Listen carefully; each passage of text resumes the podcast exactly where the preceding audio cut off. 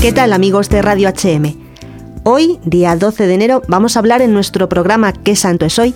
de San Arcadio, que pertenecía a una distinguida familia de Mauretania al norte de África y que fue martirizado en la persecución de Diocleciano en el año 304.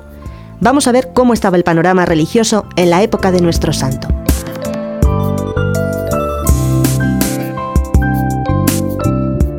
Diocleciano había decretado que todo el que se declarara amigo de Cristo debía ser asesinado.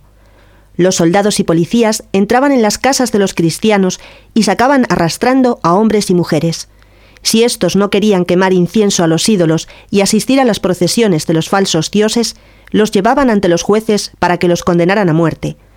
Arcadio, al darse cuenta de todo esto, huyó a las montañas para que no lo llevaran a adorar ídolos pero la policía llegó a su casa y se llevó a uno de sus familiares como rehén, amenazando que si Arcadio no aparecía, moriría su familiar.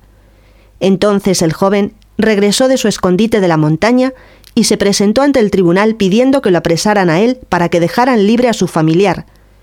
El juez le prometió la libertad para él y para su pariente si adoraba ídolos y les quemaba inciensos.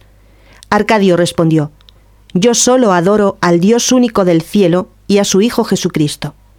Su pariente fue puesto en libertad, pero él fue a la prisión.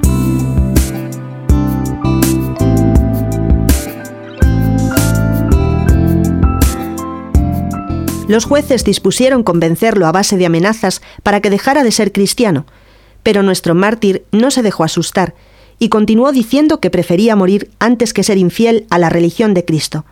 Decía así, Nadie ni nada me apartará del amor de Jesucristo. Espero no traicionar nunca mi fe. Es tan alto el premio que espero en el cielo que los tormentos de la tierra me parecen pocos con tal de conseguirlo.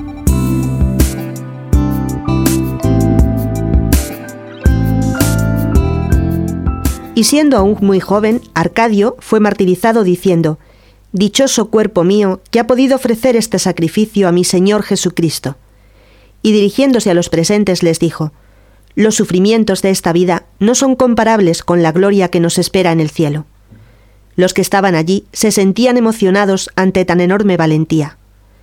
Los cristianos recogieron su cadáver y empezaron a honrarlo como a un gran santo. Era el año 304.